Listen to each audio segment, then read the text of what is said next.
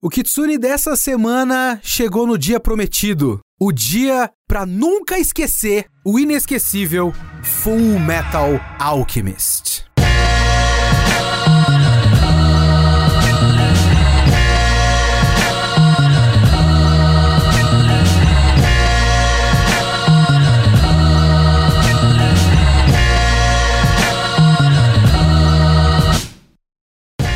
Sou o Leonardo Kitsune e o Kitsune da Semana é o meu podcast semanal para eu falar do que eu quiser, do jeito que eu quiser. A ideia aqui é que toda semana tem uma review diferente sobre uma obra diferente, que pode ser qualquer coisa: anime, mangá, cinema, literatura, games, séries. Se eu vi, eu li, eu joguei, eventualmente, eu quero falar, então é aqui que eu vou falar. Você pode comentar esse podcast assistindo às nossas lives na gravação do podcast, que é toda terça-feira no twitch.tv barra geekhere às 5 da tarde. Manda o seu e-mail para leo.kitsune.geekhere.com.br ou comenta no site geekhere.com.br, faça sua conta e coloque um comentário embaixo do post desse episódio.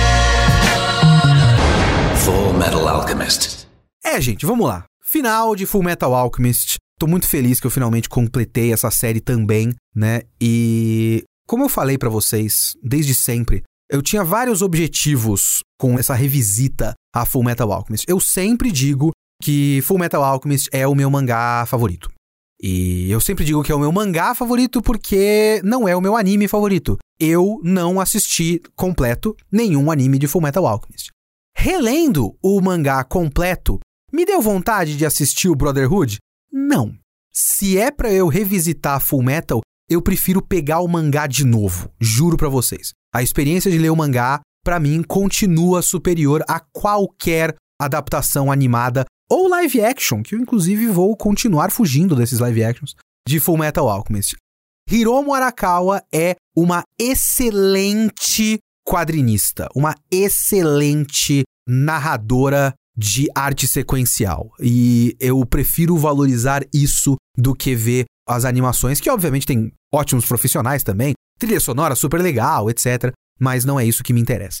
Eu também tinha o objetivo de tentar balancear e rejulgar se ele continua sendo o meu mangá favorito, porque eu tinha aquela dúvida, será que é o Full Metal? Será que é o Lucifer e o Martelo, etc, etc, e era o tipo de coisa que eu queria testar de novo. Será que ele sobrevive, né? Porque eu acho que fazia pelo menos uns 9, 8 anos, 10 anos que eu não lia Full Metal completo. E eu queria testar. Será que eu ainda gosto? Será que ele se sustenta? Muitos anos atrás, em vídeos no VideoQuest, eu tinha declarado que Full Metal Alchemist era tipo o melhor shonen de luta da década. E ele meio que completou a década, né? Eu acho que ele começa em 2001 e termina em 2010, ou começa em 2001 e termina em 2011. Ele meio que foi publicado durante uma década inteira, assim. Então, daquela década, eu tinha considerado que ele era o melhor shonen de luta da década. E como ele é meu mangá favorito, então eu também teria que considerar ele como o melhor shonen de luta que eu já li. Então, esse tipo de coisa que eu queria testar. Mas uma das principais coisas que eu queria testar também era o final de Full Metal Alchemist. Porque eu já tinha falado para vocês, eu falei algumas vezes ao longo dessa série de podcasts, que o final de Full Metal Alchemist é um borrão na minha cabeça. O que é estranho, como é que o meu mangá favorito, o final é um borrão? Só o que eu lembrava é que eu gosto do final e que eu gosto do mangá como um todo. Agora relendo esse final, eu acho que eu consigo entender por que, que o final é um borrão para mim. Full Metal Alchemist é um shonen de luta. A gente tem que sempre lembrar disso. Eu não acho que isso desmerece Full Metal Alchemist em nenhuma instância. Ele é um shonen de luta. Ele foi publicado numa revista shonen, a Shonen Gangan, da editora Square, e é um shonen, é para adolescente, é para meninos adolescentes.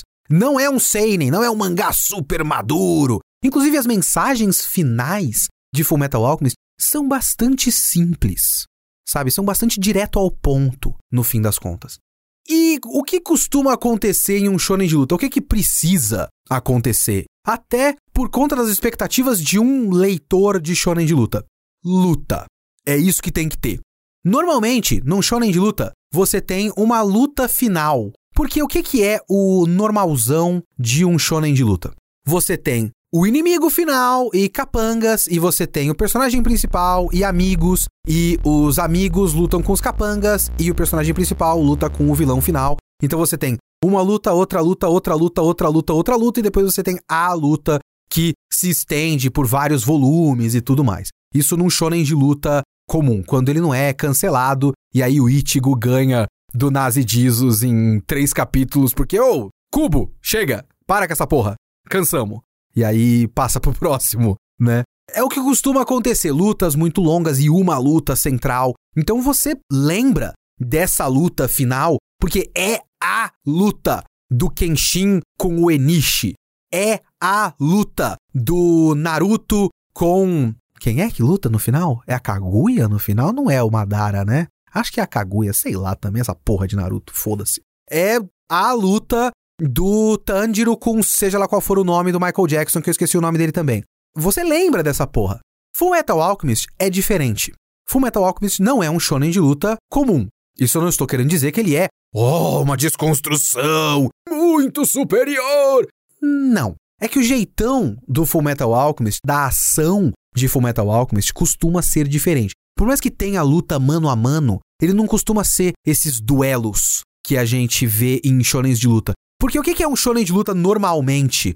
Ele é uma luta de um cara contra outro cara, é um X1, e você tem que entender as técnicas dos caras e você faz um balanceamento de como funcionam essas técnicas e coloca uma contra a outra. E é uma longa narrativa de a técnica tal funcionou desse jeito, ah, mas ele tem um contra-ataque. É, sei lá, é um jogo de, de carta, um trading card game, onde o cara usa essa arma, depois ele usa a carta armadilha, depois uma outra carta armadilha e vence. Full Metal Alchemist não ele é mais um filme de ação com luta.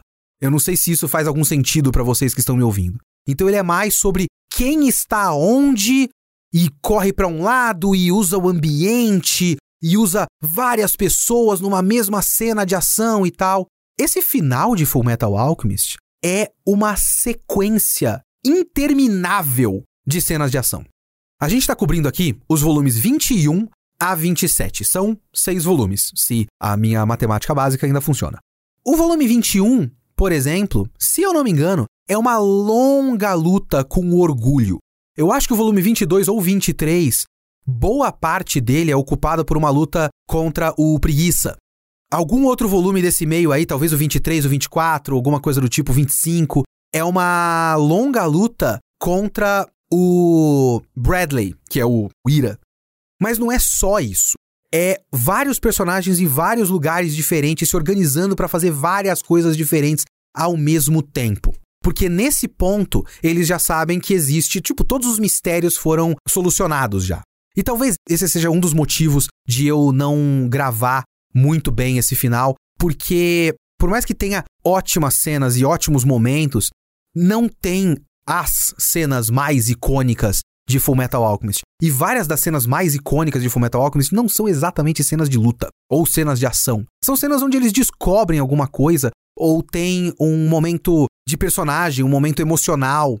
E esse final não tem tanto isso. E também não tem solução de mistério. Os mistérios já foram solucionados. A gente começa esse trecho que o podcast de hoje vai cobrir. A gente começa esse trecho com os caras já sabendo que existe um. Como é que chama? Um dia prometido. E também já sabendo do círculo de transmutação, já sabendo que tem o, o preguiça cavou o círculo de transmutação e terminou de cavar, já sabendo que tem os sacrifícios, eles precisam de cinco sacrifícios. Eu acho que eles já até tinham citado nesse ponto que o Mustang podia ser o quinto, porque eles já tinham falado, né? O Hohenheim, o Edward, o Alphonse e a Izumi Curtis. E eu acho que eles tinham citado até. Tipo, ah, precisamos de um quinto, qualquer coisa a gente pega o Mustang e força ele a abrir o, a porta. E ele vira o nosso próximo sacrifício. Então tudo já estava posicionado. O que falta é o terceiro ato.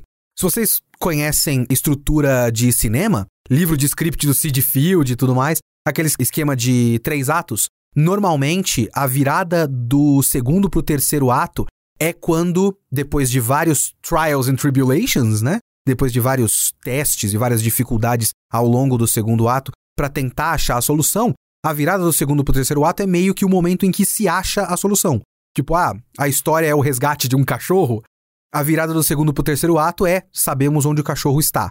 Então o terceiro ato é solucionar. Agora que sabemos onde o cachorro está, vamos até onde o cachorro está e vamos resgatar esse cachorro. É nesse ponto que a gente tá. É o ponto de vamos resgatar o cachorro. Vamos chegar lá no armazém onde o vilão do mal tá mantendo o cachorro numa gaiolinha e vamos atrás desse cachorro. Então o que a gente tem é uma sequência de vários personagens em vários lugares diferentes fazendo várias coisas.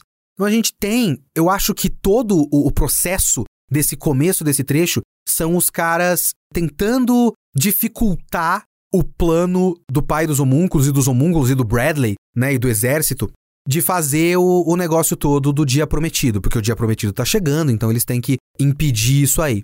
Então começa com um treinamento num outro lugar afastado, onde eles explodem o trem onde tem o Bradley para dificultar o Bradley de chegar lá. Enquanto isso, o Mustang e os companheiros dele, a Risa e aquele cara de óculos que eu sempre esqueço o nome, e o cara inteligente que é gordinho, que eu esqueço o nome também. Breda é o nome do cara, do gordinho. O outro de óculos eu nunca lembro. Eles vão sequestrar a esposa do Bradley para fazer uma confusão de tipo tá rolando um golpe militar, o que que tá acontecendo? Enquanto isso, o, o pessoal de Briggs tá invadindo pelo túnel a cidade central para tentar minar as forças do exército da cidade central. E enquanto isso, o Edward, junto com o Ganância e alguns dos homúnculos, encontram o Hohenheim, e nisso o orgulho tomou o corpo do Alphonse. Então a gente tem várias coisas em vários lugares ao mesmo tempo. Isso aqui eu nem tinha citado a menina, a Mei Chang, que voltou com o inveja no frasco. E ela quer ir para encontrar o pai dos homúnculos, que aquilo foi o inveja enganando a menina. Então, várias coisas em vários lugares diferentes. E a gente tem vários desses núcleos de ação acontecendo simultaneamente por um longo período de tempo e com muitas reviravoltas. Só a luta com o orgulho tem uma pá de reviravolta. O orgulho usa o corpo do Alphonse e aí eles conseguem, tipo, ah, é sombras, então vamos usar bomba de flash para ter muita luz e dissipar a sombra do orgulho e a gente consegue tirar o Alphonse. E aí o orgulho come o Gula e aí depois disso o Alphonse se oferece para ficar numa redoma de pedra escura junto com o orgulho e eles vão ficar lá até passar o dia prometido e não poder ajudar no plano. E aí depois os caras vão embora e deixam o, a redoma de pedra lá e o Kimble chega, então são muitas reviravoltas. Eu às vezes não consigo registrar esse tipo de coisa. Eu vou falar uma coisa para vocês, uma confissão idiota. Vários mangás que marcaram a minha vida, pela lógica, né? São as coisas que mais chegam aqui, as coisas que a gente mais tem acesso, as coisas que mais são adaptadas em anime, as coisas que passam na televisão, até recentemente vários deles passaram na televisão brasileira. Eu transmiti alguns deles na televisão brasileira. Vários dos mangás e animes que eu mais gostei e mais gosto ao longo da minha vida são shonens de luta. Assim como Fullmetal, meu mangá favorito é um shonen de luta. Eu tenho uma dificuldade muito grande de registrar, de guardar na minha cabeça luta de shonen de luta eu vejo as pessoas, às vezes, sei lá, youtubers fazendo listas de lutas mais marcantes, melhores lutas de não sei o que. Essas coisas nunca ficam na minha cabeça. Ah, essa luta foi muito foda e tal. Nunca fica direito na minha cabeça. Alguns ficam. Eu tenho várias, infelizmente, eu tenho uma dor no coração que me dá isso, porque é o mangá do filho da puta do pedófilo do Atsuki. Mas as lutas que mais marcaram a minha vida de shonen de luta são do Samurai X. Eu lembro detalhes delas e tudo mais. Várias outras? Simplesmente eu esqueci. Eu gosto do My Hero Academia e eu não lembro de uma luta, sabe? Eu não tenho nenhuma luta que me marcou em nenhum Jojo. E eu gosto de Jojo no geral. Hunter x Hunter talvez tenha uma taxa boa de lutas que ficaram na minha cabeça. Mas o que fica na minha cabeça é a questão, é o macro, são as ideias, são as questões estruturais. Essas coisas, nem tô querendo ser pedante, é só como a minha cabeça funciona. Porque minha memória é muito ruim, eu esqueço de detalhes. E luta é minúcia, né? E essas coisas escapam da minha cabeça.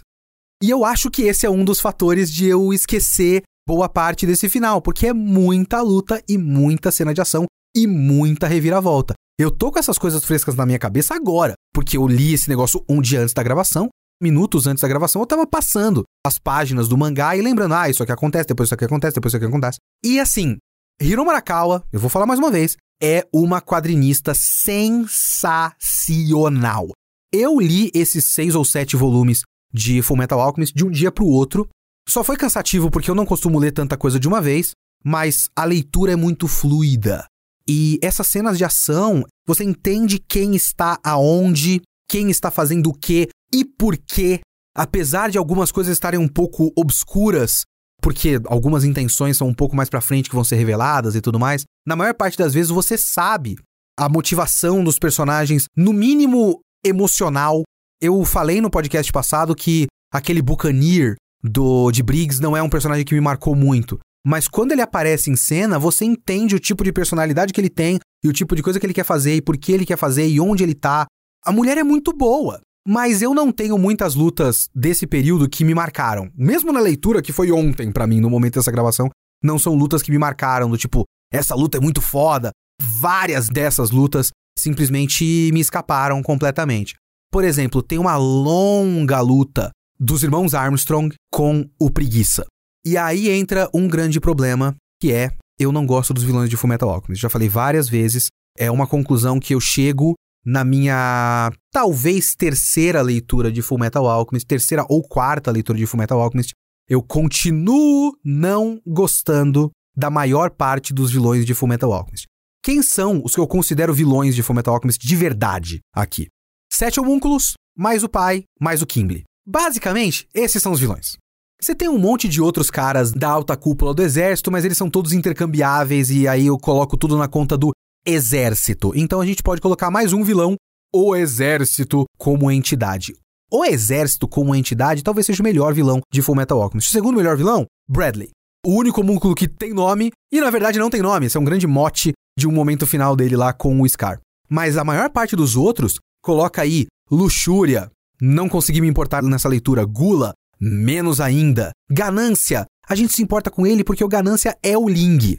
Eu acho que nem conta direito. Inveja, não gosto do personagem. Orgulho, acho meio bobo também de vez em quando. E aí você chega no preguiça, por exemplo. O Bradley eu já falei que eu gosto bastante. O preguiça é um personagem muito bosta. O conceito de ele ser o preguiça e estar com preguiça o tempo todo, mas ser muito forte, e aí a grande surpresa é que ele é muito rápido. E o personagem chega no final da história. Não sei, não gosto. Realmente não gosto. E aí essa luta deles é legal porque são os irmãos Armstrong. E é legal ver os irmãos Armstrong juntos depois daquelas brigas de rivalidade entre irmão que você percebe que eles têm um amor um pelo outro, mas a Armstrong é muito rígida e o Alex Lewis Armstrong é muito coração mole. Então tem essas coisas. Eles são uma dupla legal, eu gosto dos irmãos Armstrong. Mas aí eles estão lutando contra um vilão que não significa nada para eles. Sabe, é um obstáculo físico. Assim como o bagulho mais bosta. Eu não gosto de ser tão negativo no final desse mangá, mas eu vou chegar lá, gente. Não se preocupem. O bagulho mais bosta do final de Fullmetal Alchemist, que é o exército de clones genéricos. O exército de mini homúnculos, digamos. Muito bosta. Aquilo me parece um bagulho que, tipo, com a maneira como as cenas de ação foram executadas e organizadas, você tem vários momentos em que o Mustang ou o pessoal de Briggs tá lutando contra o exército. Então você tem uma coisa lógica. O exército. Eles estão lutando contra o exército. Você tem as lutas contra os próprios homúnculos, a luta que eu acabei de falar dos Armstrongs contra o Preguiça, a luta contra o Orgulho, a luta contra o Bradley, duas lutas contra o Bradley. Mas eu acho que tem vários momentos que a Arakawa olhou e falou: se eu não colocar nada nesse ponto aqui, a única coisa que vai acontecer é que eu vou colocar o meu grupo de personagens correndo num corredor. Então eu preciso de alguma coisa. E aí ela criou obstáculos físicos. 100% desnecessário do ponto de vista temático, do ponto de vista de história sendo contada. Eu acho que é só realmente para solucionar um problema de que se não tivesse esses caras, eles iam correr num corredor sem nenhum obstáculo e iam chegar no objetivo final. Então precisava atrasar eles um pouco, ter um pouco mais de ação e tudo mais acho uma bosta, sinceramente. A luta contra o orgulho é uma luta legal, é uma luta cheia de reviravoltas e tudo mais. A melhor luta disparado desse final são as duas lutas, mas mais especificamente a primeira parte, a primeira luta contra o Bradley. Obviamente que ia ser, porque o Bradley é um personagem, é um personagem legal, é um personagem interessantíssimo, cativante, carismático, é um baita design, é um personagem que a gente conhece desde o começo. É um personagem que quando tem a reviravolta, ela importa. É um homúnculo com personalidade. É um homúnculo que se vê nessa encruzilhada de ele ser ou não humano, de ele ter uma vida. Ele luta no final com a alegria de que ele vai morrer. E as lutas importam porque vários desses personagens estão lutando contra alguém que significa algo para eles.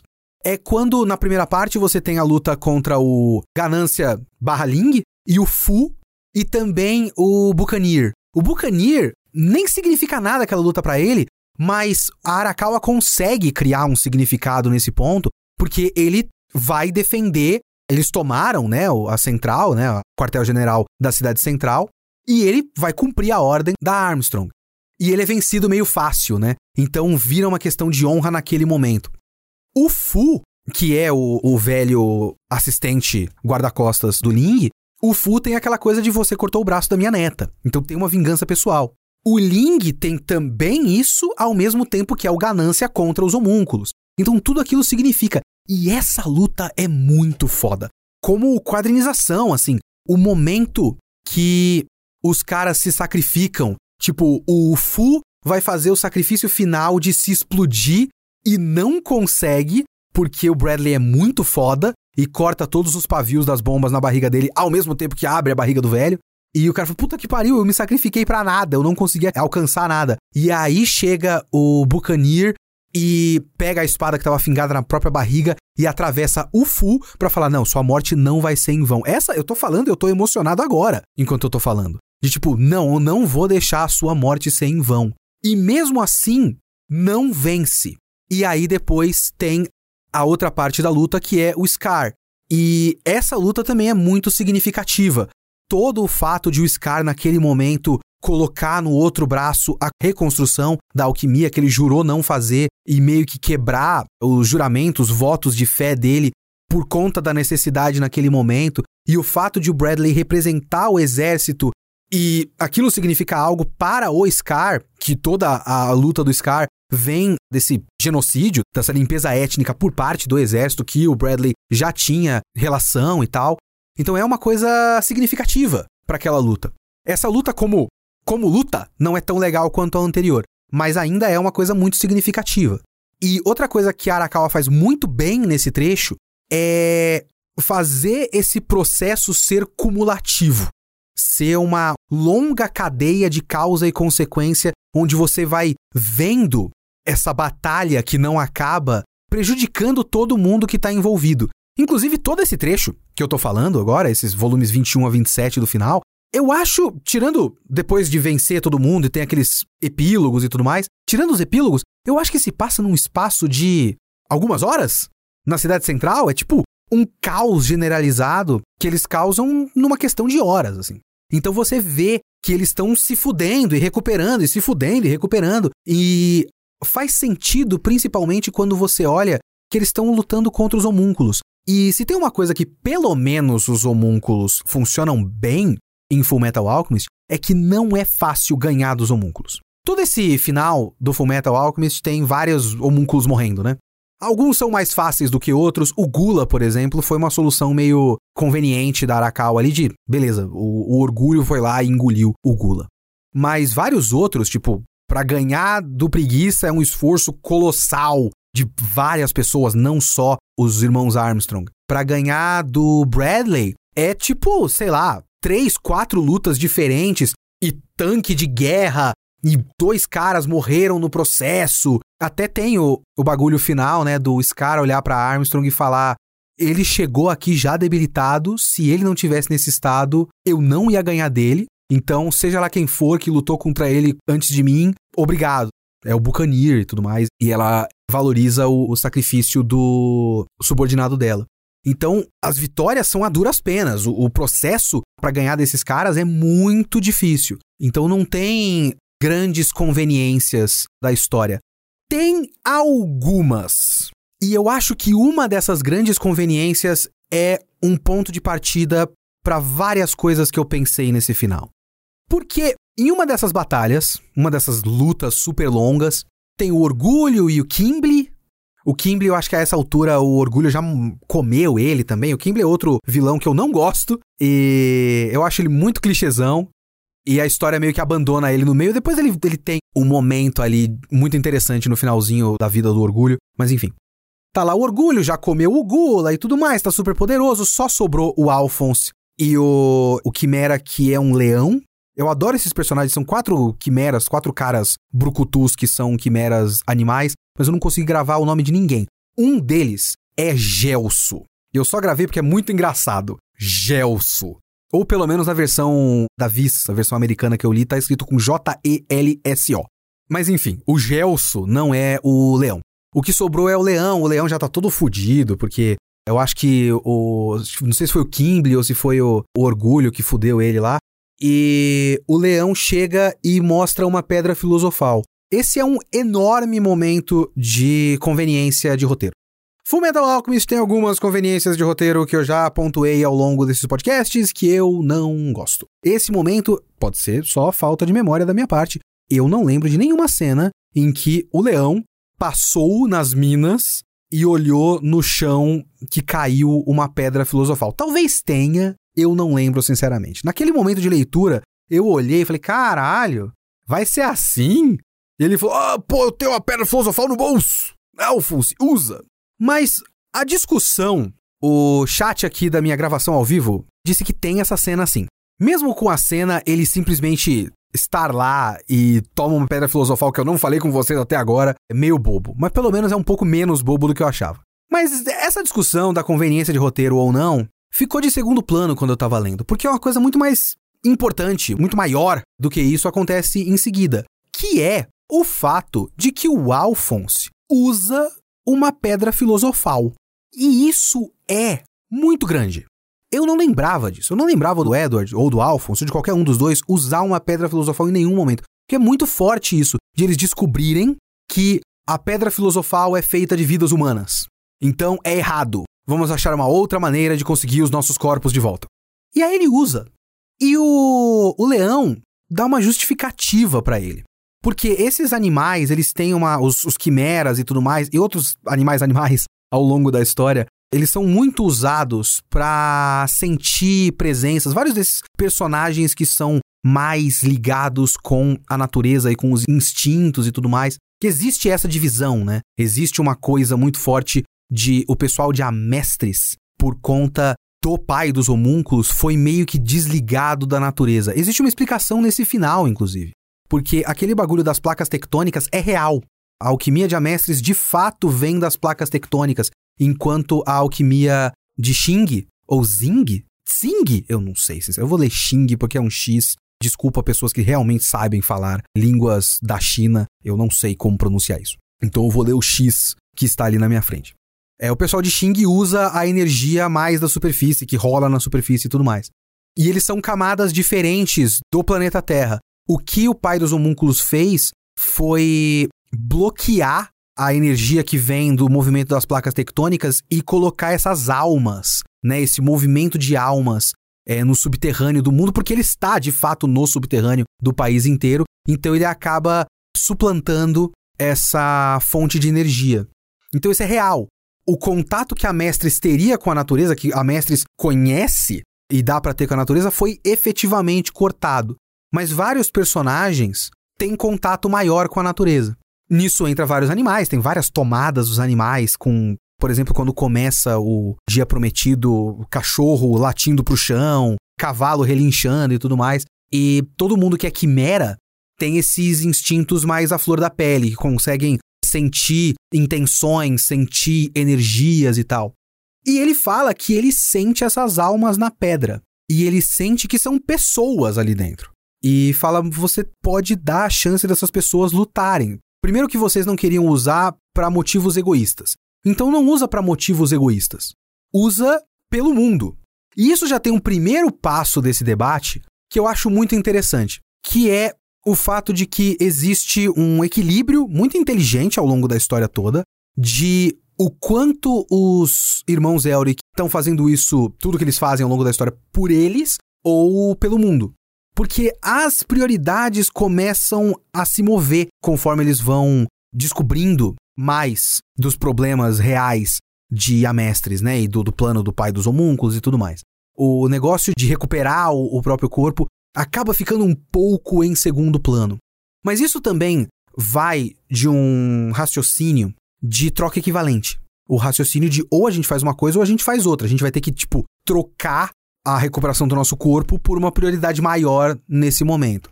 Mas ao longo dessa história existe uma, uma narrativa que vai meio que se entremeando ao longo dos acontecimentos, que é o fato de que a troca equivalente não precisa exatamente ser uma lei rígida, porque a vida não é assim.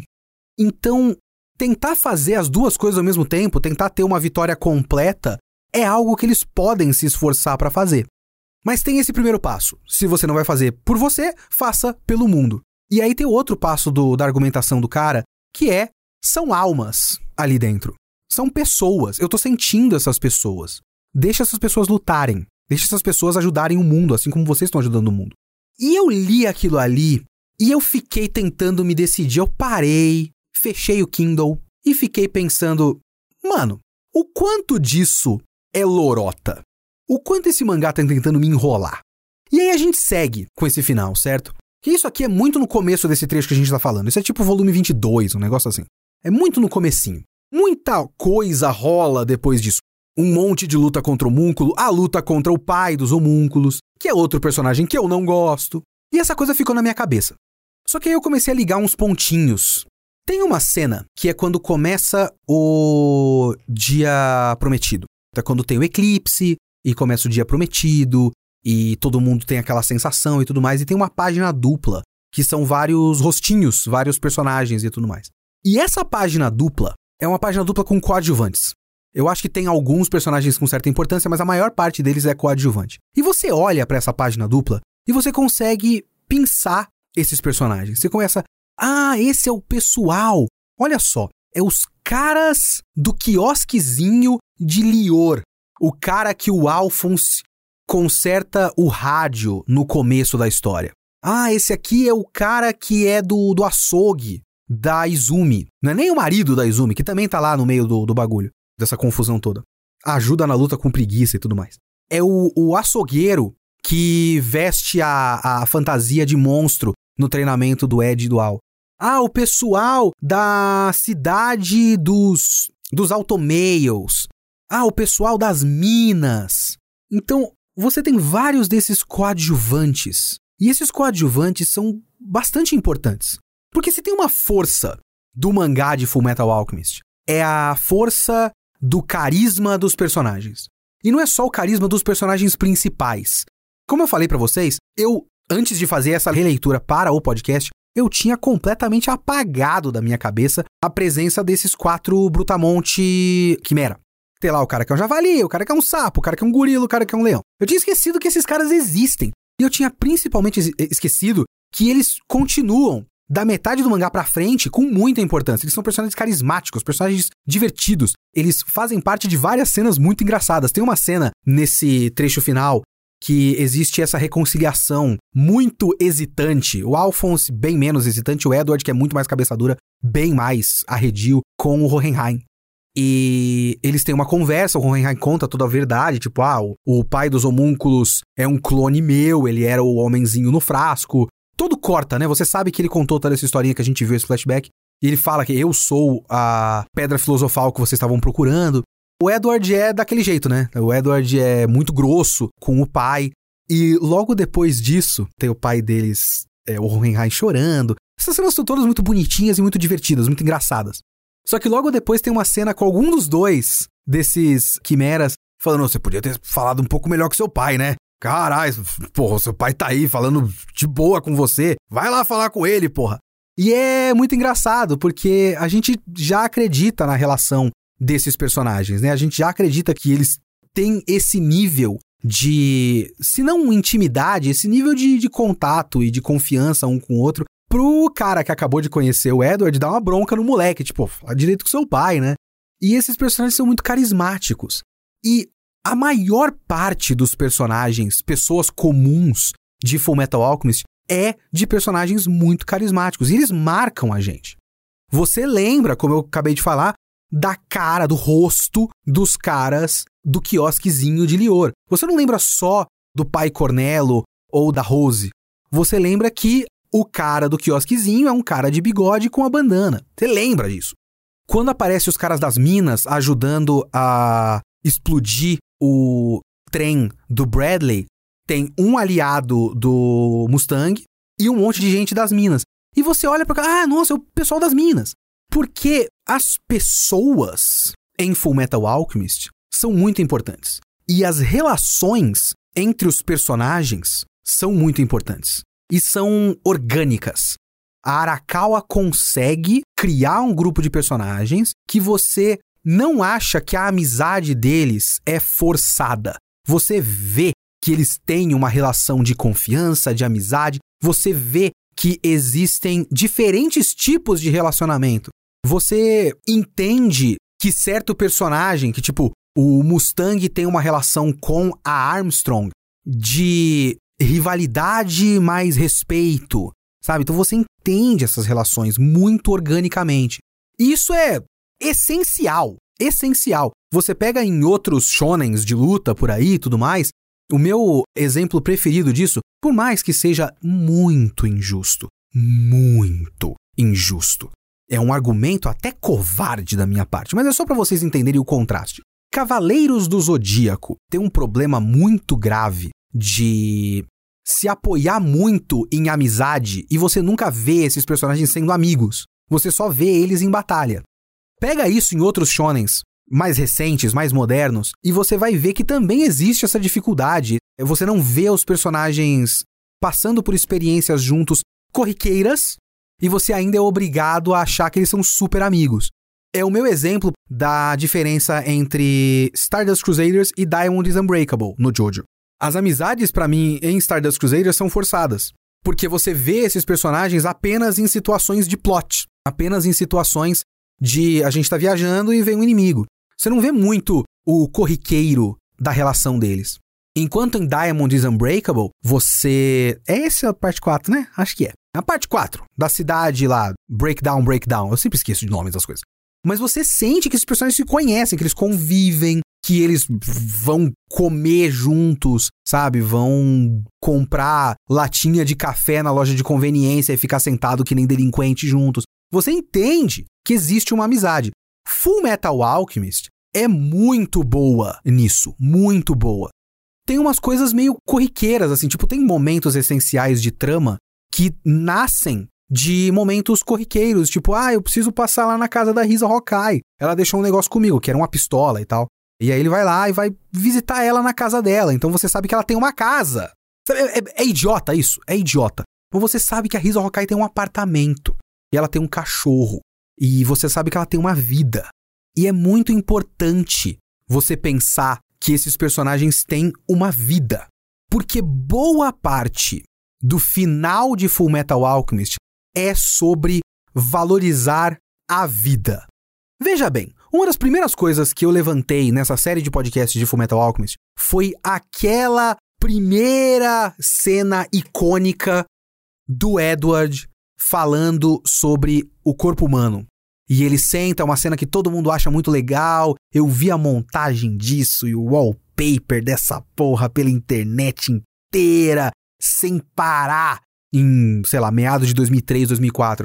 Do Ed sentado na cadeira lá da igreja, todo folgadão, com o caderninho na mão e fazendo a lista dos elementos químicos. É aquele momento em que o Edward, em sua arrogância, talvez naquele momento ele já passou pela, pelo trauma da mãe e tudo mais, da transmutação humana e tal, mas naquele momento talvez a história precisava mostrar ele como arrogante. Talvez até não faça muito sentido, porque ele talvez fosse menos arrogante nesse ponto, depois de passar por aquele trauma. Mas enfim, naquele momento a história precisava mostrar para estabelecer esses temas o Ed com uma certa arrogância, considerando a vida das pessoas apenas um amontoado de elementos químicos. Só que ao longo da história, a gente vai conhecendo essas pessoas e valorizando essas pessoas e gostando dessas pessoas como pessoas. A gente percebe, por exemplo, que foi preparado nos volumes antes o Hohenheim tirando de dentro dele várias pedras filosofais, né?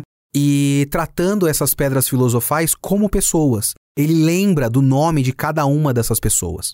Ele faz esse discurso para o pai dos homúnculos. Um discurso onde ele diz que o pai dos homúnculos só considera as pessoas como fonte de energia. Mas as pessoas são pessoas, as almas são, são almas de gente, cada uma com uma vida própria, com uma personalidade própria. Isso se comunica também com uma coisa que vinha sendo preparada por esse mangá desde o começo e que foi, assim, o mote de várias das melhores e mais icônicas e mais essenciais e mais emocionantes cenas de Fullmetal Alchemist, que são as cenas nas quais o Alphonse, que para mim é o melhor personagem de Fullmetal Alchemist, briga consigo mesmo para se convencer de que ele ainda é uma pessoa, ele não é só um amontoado de energia colado numa armadura, ele é ele mesmo para começo de conversa, e por isso ele passa por várias vezes onde ele considera que os inimigos dele também são pessoas. Ele fala isso com várias quimeras, com outras armaduras. Aquela cena no Laboratório 5, que é ótima, com o Barry açougueiro, com alguns outros quimeras quando ele vai lá no, no covil do Ganância. Até, detalhe meio bobo que eu pensei agora, mas é interessante. Pode ser piadinha, é piadinha, e é muito engraçado. Se tem uma coisa que eu preciso só pontuar para não deixar passar em nenhum dos podcasts aqui, que eu sempre amei e continuo amando as tirinhas de final de mangá do Fullmetal Alchemist. A maior parte dessas tirinhas de final de mangá, que são conteúdo extra de, de Tankobon, é uma merda de outros mangás. Eu, assim, vários desses eu passo direto, que eu não tenho saco para ler. Full Metal! A mulher é um gênio. O timing cômico dela é muito bom. Essas tirinhas são muito engraçadas. Eu amo todas elas. Ela brincando com diferentes conceitos, assim, tirando sarro da própria história dela, é muito engraçado. Mas ela tem sempre em final de volume, tirando no volume final, porque eu acho que ela não quis dar spoiler, ela coloca assim: não vou colocar aqui por causa de spoiler. Que eu acho que a pessoa pode. Porque, como é final, a pessoa só pode abrir o tankobon na banca e ver quem morreu ela tem um in memoriam de todo mundo que morre em cada volume. Às vezes, assim, quando tem flashback do, por exemplo, de Xerxes ou Chelkis, sei lá como seria, mas acho que aqui ficou Xerxes, né? Ou seja, um país inteiro morreu, né? Ela tem um monte de alma subindo, mas sempre tem as almas dos personagens subindo para o céu. Então, existe um esforço de dar valor para cada um desses personagens. Existe um carinho para com cada um desses personagens. E existe, como eu estava falando, esse esforço do Alphonse de valorizar cada uma dessas vidas como uma vida. O Quimera não deixou de ser humano. O cara na armadura não deixou de ser humano. Ele não deixou de ser humano. Ele continua sendo ele mesmo. E aí o Hohenheim faz um discurso final pro pai dos homúnculos que fala disso. Que é um discurso que eu consideraria meio bobo. Assim como esse momento do Alphonse usando a pedra filosofal, eu acharia contraditório. Mas não é. Tipo, o, o discurso do cara, do Quimera Leão, seria apenas uma desculpinha, e o discurso do Hohenheim para o pai dos homúnculos seria um discurso meio vazio, se não fosse o fato de que existe um ciclo e existe essa ideia sendo trabalhada desde sempre. A ideia muito forte de valorizar a vida. Até se a gente parar para pensar no fato de que a primeira coisa que acontece com esses personagens, com os moleques, não é a primeira coisa que a gente vê. Demora pra gente ver, inclusive, isso no mangá. Os dois animes eu acho que colocam isso na primeira cena, né? Do episódio 1. Mas do mangá demora pra gente ver isso. Mas é o, o incidente instigador da trama toda. É eles subestimando o valor da vida. Achando que a mãe deles era só um amontoado de elementos químicos, quando ela não é. O que importa da mãe deles foi o período que eles passaram com ela e o amor que ela passou para eles. A relação que eles tiveram e as coisas que eles aprenderam com ela. Isso é mais do que recriar o corpo dela com alquimia. E é por isso que esse discurso final, que seria meio básico do Hohenheim, não é um discurso básico. É uma grande culminação das coisas que essa história estava trabalhando desde o começo, de várias frentes diferentes, de várias maneiras diferentes com várias contradições, com vários debates. Ele vai e volta e vários personagens têm vários pontos de vista diferentes e alguns personagens são mais intransigentes e depois eles cedem. E esse vai e vem de choque de personalidades e de ideias e de ideologias é uma das coisas que mais fazem esse mangá ser um dos melhores mangás que eu já li. Porque os personagens são humanos, eles são orgânicos, eles são redondos. Você entende cada um deles e cada um tem uma ideia muito própria. É difícil fazer isso. É personagem pra cacete que a Arakawa conseguiu fazer isso. Mas ela conseguiu fazer isso. Até outro discurso que seria, ou não exatamente um discurso, mas um momento final, que é o final do Ganância, onde o Ganância percebe que o vazio dele nunca seria preenchido pelas coisas que ele acha que preencheria. O que ele queria mesmo eram amigos, e por isso ele se deixa morrer naquele momento e, e livra o corpo do Ling, ainda me soa verdadeiro. Não soaria verdadeiro em quase mangá nenhum. Full Metal Alchemist consegue fazer esse bagulho piegas soar verdadeiro. Não que ela acerte sempre, eu ainda continuo não gostando dos momentos finais do Inveja. Inveja para mim um personagem bosta. E os momentos finais, onde o, o Edward olha e fala: Você só tem inveja de nós. É, essa ideia dos pecados capitais, eu acho que nunca foi muito bem trabalhada, porque é sempre meio básica. E o inveja, no fim das contas, ter inveja das pessoas, não me desce.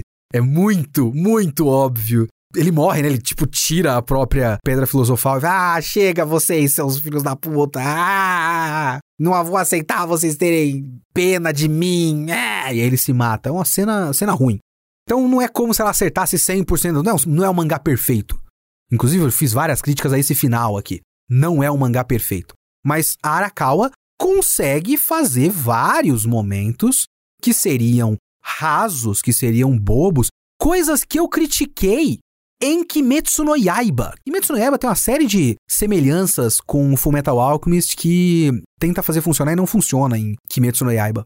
O começo do Kimetsu no Yaiba, tipo, da perda da família do Tanjiro e tudo mais, eu acho uma tentativa ruim e mal executada de reproduzir a perda da família do Edward e do Alphonse, por exemplo. Não sei se a relação é real, mas eu faço essa relação e eu acho péssimo. E o, os discursos vazios do Kimetsu não funcionam no Kimetsu, mas os mesmos discursos funcionam em Full Metal Alchemist, porque é um roteiro redondo, é um roteiro muito bem construído. Um roteiro em que cada elemento do lore, da trama, do background do bagulho foi muito bem pensado para fazer sentido para alguma coisa. E aí eu preciso fazer mais uma vez o checklist do Kitsune da semana não vai ser uma relação com Lost, vai ser com Evangelion. Desculpa, gente. Mas uma semelhança que eu vejo entre Fullmetal e Evangelion é que boa parte da coisa que a gente acha, que distrai a gente um pouco, que a gente acha que, que tem que pesquisar e falar como se fosse a coisa mais legal do mundo e tudo mais, eu acho que é superfície com a sua importância, mas não é o essencial. E eu tô falando da própria alquimia, porque eu acho que não é realmente importante a gente fazer uma hiper pesquisa sobre os princípios alquímicos e os princípios herméticos e o que está em cima é igual ao que está embaixo, essas coisas, aquela a tabelinha lá que tem na, na, na porta, que eu acho inclusive que é a árvore sefirótica, que é mais uma relação com o Evangelion, veja bem, que tem lá na porta da verdade, e o funcionamento da verdade e tudo mais. Esse tipo de coisa não é a coisa mais importante. É lógico que essas coisas são um dos sistemas de poder de shonen de luta mais bem trabalhados e executados de todos os shonens de luta que eu já li na minha vida. De fato, o sistema de lutinha, o sistema de poderzinho de Fullmetal Alchemist é essencial para os debates que Fullmetal Alchemist levanta. Inclusive, essa questão do que está em cima e do que está embaixo, da troca equivalente e tudo mais, e aquilo que eu já falei sobre como o princípio de troca equivalente não deveria ser um princípio tão rígido, eu acho que acaba sendo um negócio muito importante no final, porque aí você percebe que essa coisa de troca equivalente é uma hipocrisia. E é uma hipocrisia do governo militar, que se relaciona com tudo aquilo que eu já falei de o fato de esse plano necessitar de um governo militar, de uma ditadura militar, necessariamente para que o plano desse certo tinha que ser uma ditadura militar, é muito importante, até porque a ditadura militar e o fascismo, eles pressupõem uma superioridade entre castas ou entre povos ou entre raças e tudo mais. E o que fez essa ditadura militar de Amestres foi uma série de limpezas étnicas. Então existe um elemento racial muito forte em Fullmetal Alchemist também. E esse elemento racial, esse elemento de superioridade racial, da ideia falha, da falácia da superioridade racial, ela tá para mim muito entranhada com a ideia de troca equivalente. Porque no fim das contas a gente percebe que a troca equivalente é uma hipocrisia. Porque o que o governo militar queria fazer mesmo era uma grande troca equivalente para que tudo fosse de baixo para cima. Eles estão acima, então eles vão ser beneficiados de se aproveitar do povo como gado, como sacrifício para eles. Então essa parte do lore da coisa mais importante tematicamente do que a gente ficar pesquisando a precisão do retrato dos princípios herméticos, da alquimia histórica, do hermeticismo e tudo mais em Fullmetal Alchemist. Porque, no fim das contas, o que importa são os amigos. Olha só, Leonardo Kitsune fazendo um discurso bobo. Mas veja bem, uma das coisas que eu mais gostei nesse final de leitura de Fullmetal Alchemist é perceber que Fullmetal Alchemist é, talvez, eu vou colocar o melhor, mas vamos colocar um dos melhores só para ninguém ficar muito triste, que alguém vai mandar um e-mail e falar: "Ah, mas One Piece é melhor".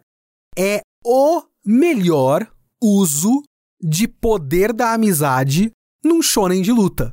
Fullmetal Alchemist é um shonen de luta com poder da amizade. O tipo de coisa que a gente sempre tira sarro, que a gente sempre acha bobo. Porque pode ficar bobo, tem muito mangá que o poder da amizade é a coisa mais boba do mundo. Vai ler Fairy Tail, aquela bosta lá. Fairy Tail é um uso ruim de poder da amizade, um uso básico de poder da amizade. Conveniente. Tem alguns outros que o poder da amizade é muito bem aplicado. Eu gosto, por exemplo, muito da reviravolta temática, prática, pragmática de uso do poder da amizade do Nura, Nura Rihyon no Mago. Um mangá médio bacana e que tem um uso de poder da amizade interessante no final. Mas o do Full Metal Alchemist é um uso de poder da amizade que, um, nunca se declara exatamente assim, tirando naquela fala do ganância, mas ele tá o tempo todo orgânico. E ele tá orgânico porque ele é uma grande história de sacrifícios pessoais. Esse é um dos grandes temas que a gente sempre se prende quando tá falando de Fullmetal Alchemist. E eu acho que eu lembro quando eu falei de Fullmetal Alchemist anos atrás no YouTube e eu vi algumas discussões falando que, ah, eu acho que também ninguém. Não teve grandes perdas, os personagens não perderam tanto assim, não é tanto. Tem o, o negócio do, do Mustang, que eu vou confessar para vocês que a essa altura eu não sei se o mangá deixa ambíguo ou se eu só sou burro, mas eu não lembro, eu não, não entendi direito se o Mustang aceita usar a pedra filosofal para recuperar a visão dele. Eu não lembro direito. Não consegui entender. Porque eu acho que não mostra ele usando mas ele aceita uns termos do uso da pedra filosofal, que é deixar o, os Ishbalianos voltarem para a terra deles, um bagulho assim que ele deixa no final, que ele faz umas, uma tentativa de. um começo de tentativa de retratação histórica com os Ishbalianos. Era uma das condições para ele poder usar a pedra filosofal. Então ele aceita isso. Ele usou a pedra filosofal? Não sei, porque não tem uma cena específica onde mostra ele usando e voltando a ter visão. Mas o, o Mustang, tipo, não tem muitas mortes no final por exemplo. Nenhum dos personagens principais morre, nenhum dos personagens principais perde algo tão grandioso. O Mustang é o único que perde isso e é a visão. Só que por outro lado, todo esse final, essa sequência de lutas e cenas de ação e tudo mais no final, foi uma série de concessões. Eu acho que isso é um bagulho muito bonito do Fullmetal e que ele foi fazendo organicamente, ele foi fazendo no, no calor de vários momentos e esses vários momentos foram várias concessões, foram vários sacrifícios pessoais de pessoas que ou deram a sua vida naquele momento, ou então abriram mão de uma vingança pessoal ou de uma luta que seria mais importante para ele. O próprio Mustang, que só queria vingança e no fim não se vinga, e ele percebe que não se vinga porque tem um monte de gente falando para ele e ele percebe que ele ia errar. Até o Scar falava para ele: essa cena é muito bonita, é muito mais bonita do que o, a morte final do Inveja. O bagulho final do Mustang é muito mais significativo e bonito, até pelo fato do Scar tá lá. Então foi um monte de gente se doando naqueles momentos, tipo, eu tenho que ficar aqui para outra pessoa poder ir para lá e tudo mais. Então são esses sacrifícios pessoais que foram feitos de maneira que não tentou exatamente chamar atenção para si, não tentou fazer uma série de momentos bobos de vai ceia, pode ir em frente, não olhe para trás, esses momentos muito marcados. A coisa só foi andando de maneira que ela precisava andar. Todo mundo foi se estrupiando no final. Aí tem aquele, esse momento eu acho ótimo assim, essas trocas que funcionam porque a gente já entende muito bem o sistema do Full Metal Alchemist, aquele sacrifício final do Alphonse. Tem duas etapas, né? Ele podia pegar o corpo dele de volta, mas não ia servir para nada, porque o corpo dele ia estar tá fraco, ele precisava continuar lutando. E depois ele refaz o processo de entrar na porta para poder devolver o braço do Edward, só porque naquele momento o Edward precisava de um braço a mais para continuar lutando com o pai dos homúnculos. Tipo, não é eu vou fazer isso e vai ser o golpe final, o grande Kamehameha. Não, tipo, o Edward tá com um braço preso e o outro dele quebrou, que era o braço mecânico.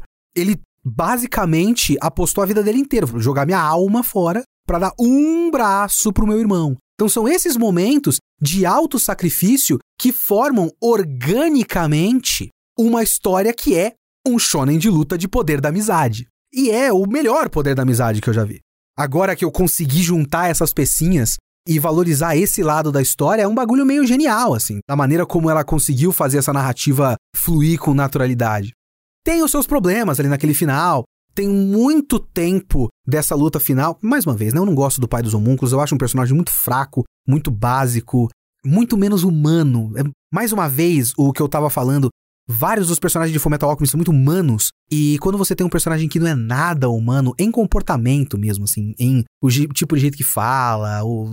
Ah, personagem fraco. Fora a falta de relação dele com o resto da história, né? Ele só tem relação com o Hohenheim, então as coisas não são muito imediatas. É por isso que tudo que envolve o Bradley é muito mais significativo do que o, o pai dos homúnculos. Mas enfim, muito dessa luta final com o pai dos homúnculos acaba virando um shonen de luta de rajada de poder. E eu já não gosto tanto. Full Metal Alchemist é um melhor quando ele é um pouco mais mecânico. É história em quadrinhos, ela desenhou isso tudo com uma caneta, mas entendam a analogia aqui. É mais ou menos a diferença entre computação gráfica e efeito prático no set de filmagem, que uma coisa parece muito mais palpável do que a outra.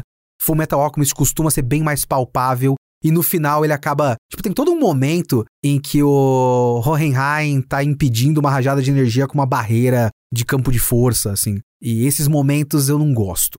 Ou até um detalhe que eu achei que ia ser bem legal e não aconteceu. Porque é legal que o Edward vença, no fim das contas, o pai dos homúnculos, no soco.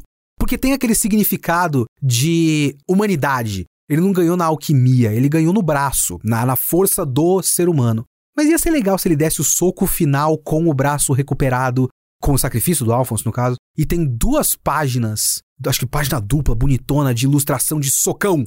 Sabe o socão, momento socão de Shonen de luta. E não é com o braço direito recuperado com o sacrifício do Alphonse, com o braço esquerdo. Eu olhei e falei, porra, faz com o braço direito, né? Porra. tá aí já. Enfim, coisinhas bobas. Mas mesmo com esses defeitos, eu acho que o final do Full Metal é sólido. Assim, é bem bom. Principalmente quando ele para de ter luta.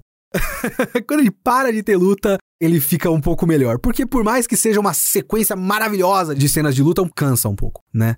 É um esquema diferente do shonen de luta comum e é mais cansativo de ler. Assim, eu acho a leitura de Fullmetal muito fluida e gostosa.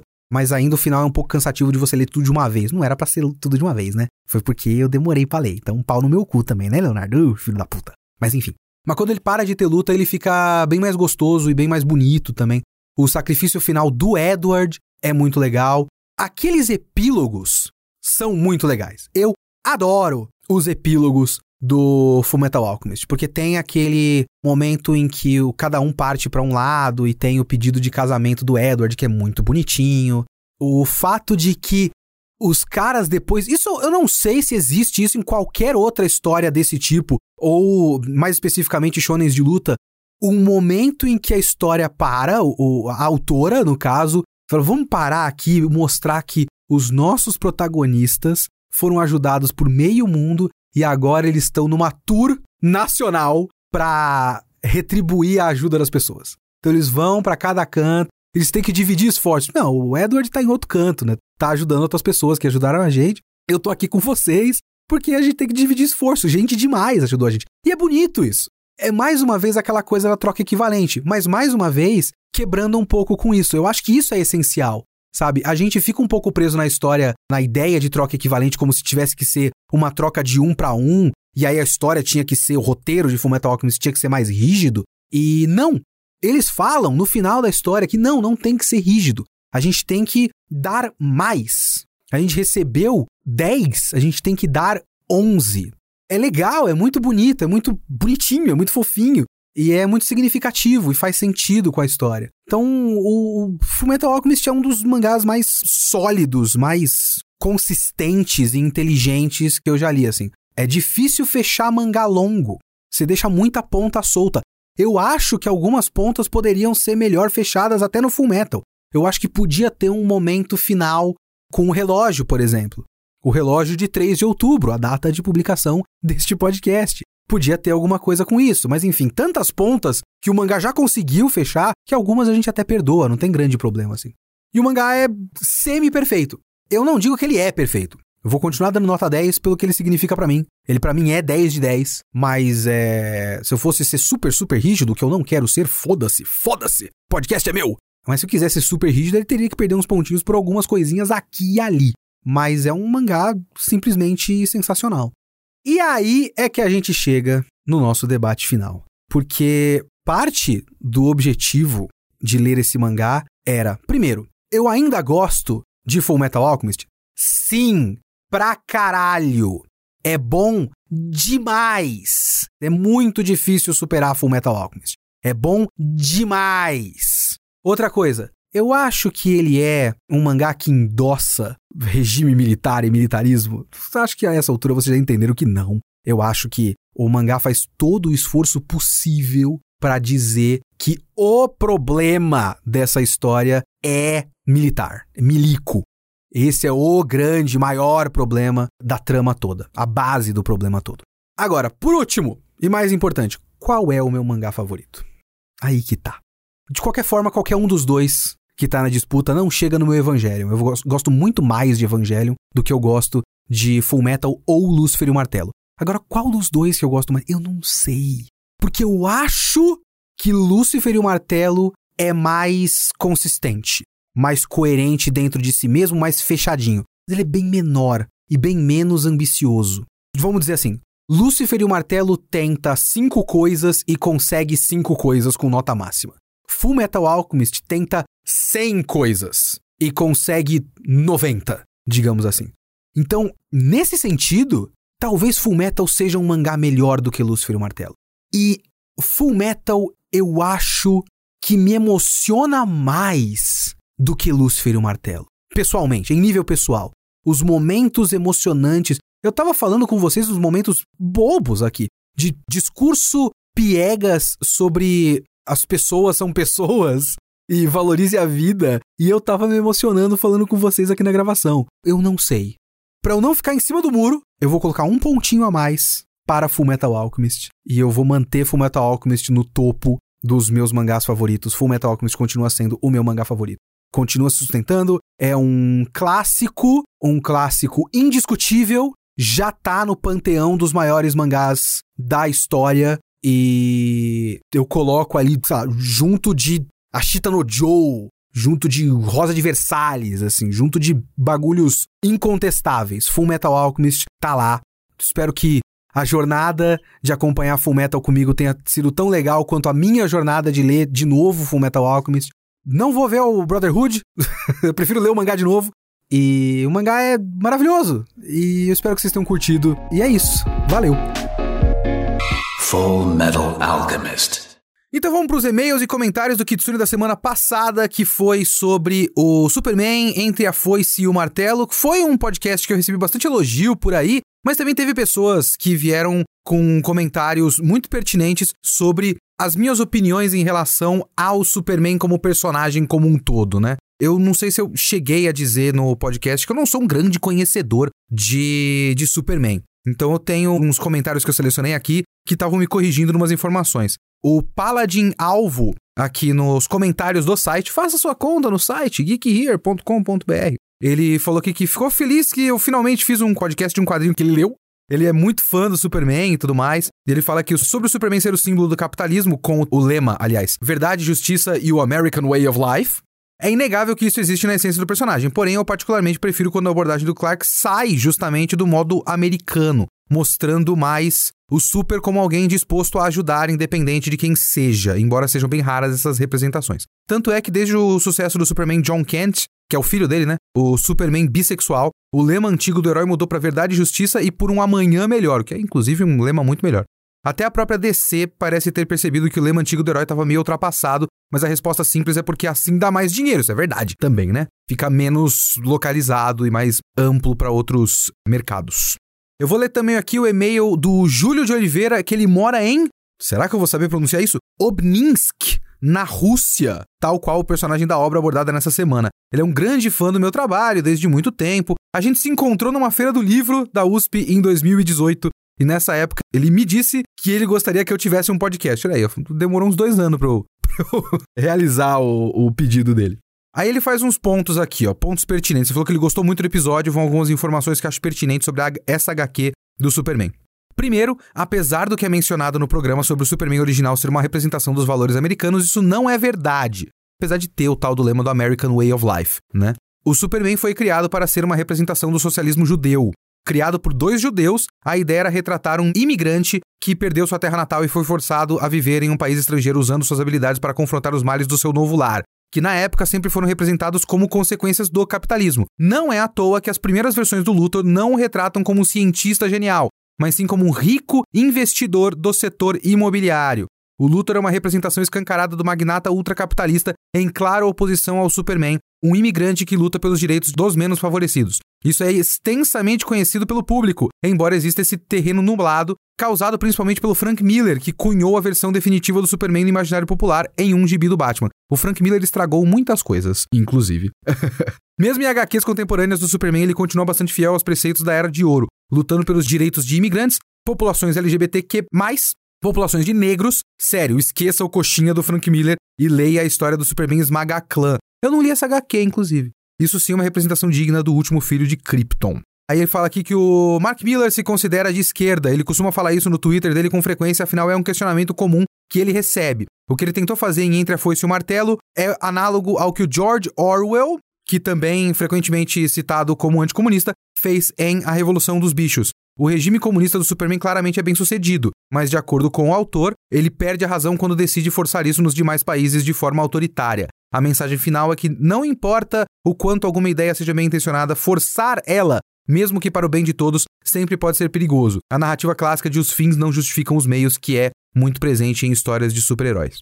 Aí ele também explica que a treta do Batman anarquista com o Superman comunista, na verdade, é uma alusão a fatos históricos. Durante a Revolução Russa, anarquistas e comunistas eram aliados contra a monarquia sendo que o movimento anarquista foi vital em muitas das vitórias obtidas pelos revolucionários. Contudo, ao fim da Revolução, Lenin assimilou e desbaratou o movimento anarquista, criando assim uma perpétua rixa entre os sistemas.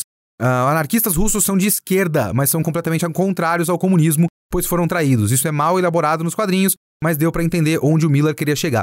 Inclusive, eu queria agradecer todo mundo que mandou comentário para mim, no Twitter principalmente, falando daquela questão que eu citei, mas não me aprofundei porque não tenho informação. E as pessoas me passaram a informação sobre o Holodomor, que é uma polêmica muito grande aí, e a informação que os caras me passaram, e eu preciso ver, ler bastante, ver os links dos vídeos e artigos que me passaram, que eu não tive tempo ainda, é que o Holodomor é basicamente propaganda nazista contra os comunistas. Preciso ler de fato o negócio, mas parece, pelo menos de acordo com os comunistas, essa é a questão. Também tem um e-mail do Felipe Natanael. Fala, Léo, terminei de escutar seu podcast, concordo com muita coisa, menos quando você diz que não dá para ler Superman entre a foice e o martelo como só mais um gibi, porque ele trata de assuntos muito mais delicados do que um gibi qualquer. Isso, mesmo que não intencionalmente, soou elitista, Tipo aqueles otakus que acham que mangás que falam de coisas mais sérias são mais importantes e que mangás que falam de coisas mais convencionais são apenas passatempos bobos e não tem que esperar muito deles. Que é sinceramente o que senti também nos seus podcasts de Sonic e Dragon Ball. Acho que uma obra ser boa. Já vi esse comentário sobre o Sonic, mas é bom abordar de novo porque no Sonic foi uma, uma questão e aqui é outra questão, inclusive. Acho que uma obra ser boa, voltando ao e-mail, ou ruim, independe se ela é sobre comunismo, as aventuras de um ouriço azul ou lutas entre bombadões de cabelos amarelos, para criança ou para adulto, para menino ou para menina, por isso o crítico não tem de dar tratamento especial para nenhuma, mas sim analisar todas com rigor sempre.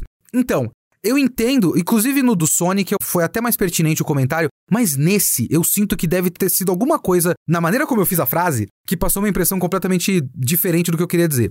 Porque o que eu queria dizer é o seguinte: Sempre tem aquele papo de é só um gibi, pra que meter política no gibi e tudo mais. Só o que eu queria dizer nesse comentário sobre o Superman entre a Foice e o Martelo é que não tem como você pensar em Superman entre a Foice e o Martelo como é só mais um gibi. Ele é explicitamente sobre política. Então, sei lá, alguns outros gibis você pode, com certeza você pode pegar paralelamente várias questões políticas e tudo mais, mas tem vários gibis que são realmente o vilão quer dominar o mundo e o cara vai atrás dele. E o cara pode olhar para isso e ter algum argumento e dizer para de meter política no meu gibi. No Entre a Foice e o Martelo, não tem como você argumentar que não existe isso. Era só isso. Eu não tava querendo dizer que ele era melhor ou pior, ou que ele é mais sério, ou que outros são menos sérios, ou que outros são piores porque não tem política. Não era isso. Era o argumento de não dá para não discutir a política nesse gibi. Inclusive, o meu ponto principal com isso é que às vezes eu tenho um ponto, eu começo num argumento, eu entro um paralelo e não concluo meu ponto, eu fico muito puto às vezes. O meu ponto era: existem as características formais de Entre a Foice e o Martelo, de o roteiro ser meio apressado, de a arte ser muito bonita, de os personagens não terem muito desenvolvimento, alguns, vários personagens não terem muito desenvolvimento, de a Mulher Maravilha ter virado meio que uma caricatura meio rasa por conta de outros personagens terem mais, principalmente, obviamente, o Superman e o Lex Luthor serem muito mais importantes. Só que eu acreditava que essas características de o quanto o roteiro é bom, o quanto cada capítulo da história fecha com começo, meio e fim, eles acabam tendo que ficar muito mais em segundo plano num gibi como Entre a Foice e o Martelo. Era só esse o ponto, e aí eu devo ter falado de alguma maneira meio estúpida e que obviamente soou elitista quando meu ponto era completamente outro que não tinha nada a ver com isso. Mas obrigado pelo toque, é sempre bom a gente ver como a gente forma frases para não passar a impressão errada e até desviar a atenção do que você quer falar, né? É uma bosta, eu odeio quando eu faço isso, eu quero dizer uma coisa, aí parece outra, aí a discussão vira esse ponto B e eu só queria que falasse do meu ponto A, sabe? Então, obrigado pelo comentário. E continue mandando seus e-mails e me corrigindo em leo.kitsune.geekhere.com.br. E esse foi o Kitsune desta semana, e o Kitsune da próxima semana será Chainsaw Man, o mangá completo de Chainsaw Man, a talvez maior pedrada do Fujimas. Até semana que vem.